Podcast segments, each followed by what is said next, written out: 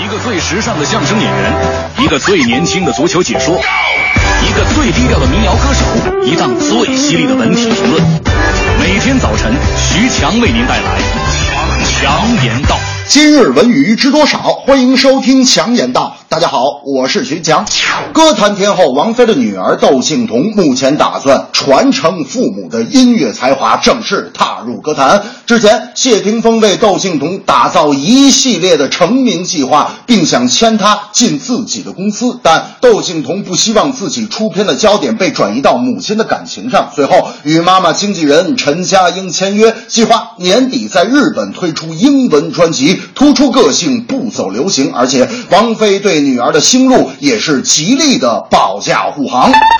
有人说窦靖童的音乐天赋来自于父母的先天传授，但从之前网络上零零星星的弹唱视频来看，能够感觉到窦靖童面对镜头唱歌，声音和表演状态上非常松弛，一听就知道，无论嗓音、演唱技巧和乐感，都是经过反复的练习，可见真是没少下功夫。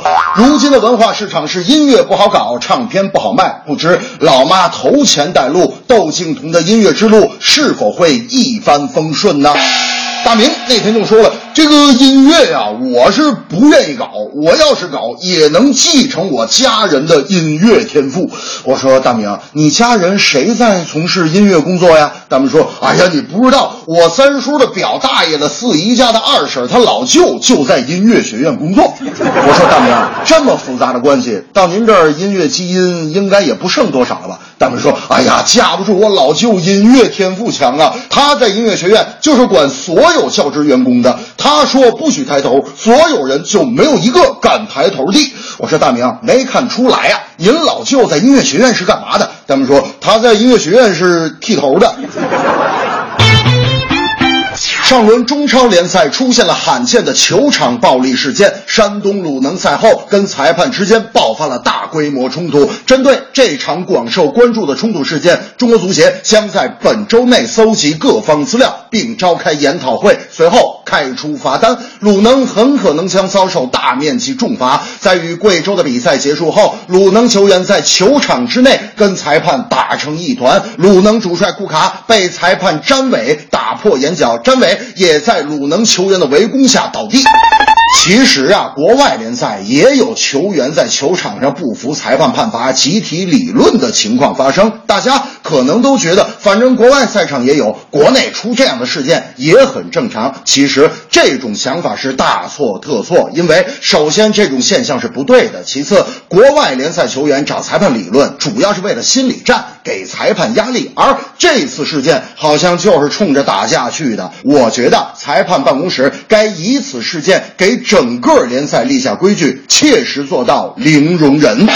大明那天就说了，这个这事儿裁判也是。咋能说话说的那么偏激呢？是不是说什么这个我就这么判了，是吧？大不了我不干了，是不是？关键他还打人。我说大明啊，现在这事儿还没调查清楚呢。再说了，你有能力，你咋不去考个证书当裁判呢？大明说，呃，我跟你说，我当不了裁判，你知道吧？我这人呢，色盲，黑白不分。我们家有个黑色的铁锅，我一直拿它当白瓷盆洗了一年脚啊。